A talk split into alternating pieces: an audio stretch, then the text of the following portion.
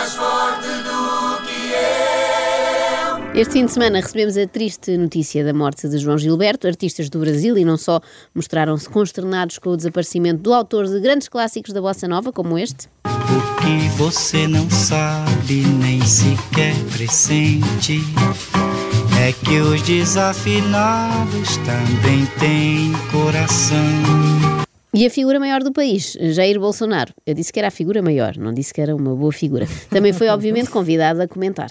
A Jair Bolsonaro foi pedido que comentasse a morte de João Gilberto. O presidente do Brasil limitou-se a dizer que era uma pessoa conhecida.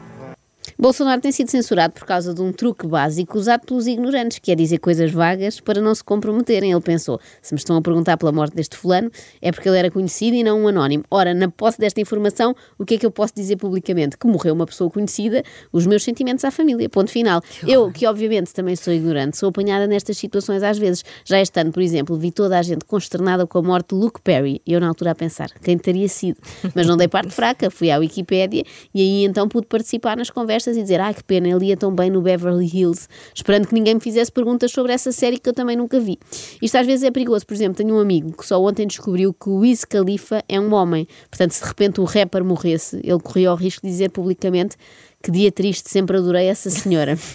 e agora podem dizer, mas ó Joana, uma coisa é tu não saberes quem é um determinado ator, outra é o presidente do Brasil não conhecer um dos maiores vultos da cultura brasileira. Eu não sei se não poderá mesmo ser isso. Reparem, Bolsonaro no início deste ano extinguiu o Ministério da Cultura, já para não ser apanhado na curva com estas notícias sobre músicos, poetas ou pintores. Bem, ainda bem, é, entre aspas, que Oscar Niemeyer morreu antes deste presidente tomar posse. Senão ele teria dito qualquer coisa como era um construtor civil muito bom, não era? Bom, Bolsonaro só está habituado a ver os nomes desta gente da cultura nos manifestos que assinam contra ele e contra o seu governo. Ainda recentemente, em maio, quando Chico Buarque venceu o prémio Camões, não recebeu parabéns do presidente brasileiro, só do português. O português dá parabéns a toda a gente. Por outro lado, quando morrer Francisco Buarque de Holanda, já sabemos qual vai ser a nota de pesar de Bolsonaro. Morreu um tipo que se dizia brasileiro, mas que era só mais um imigrante europeu que não devíamos ter deixado entrar.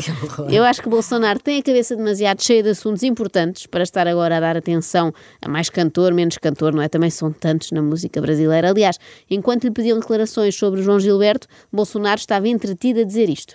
O Brasil é uma virgem que todo tarado de fora quer. Desculpa aqui as mulheres aqui, tá? Okay? Desculpa é verdade, aqui. aconteceu ontem. Vocês, jornalistas, não são todos, uma visão de Brasil.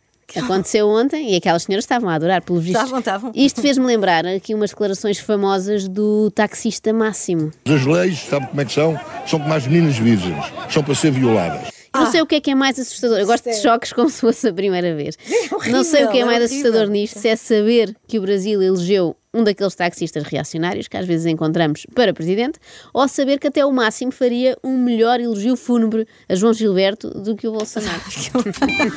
Acorde com a Joana, a Ana e a Carla, às três da manhã, na Renascença.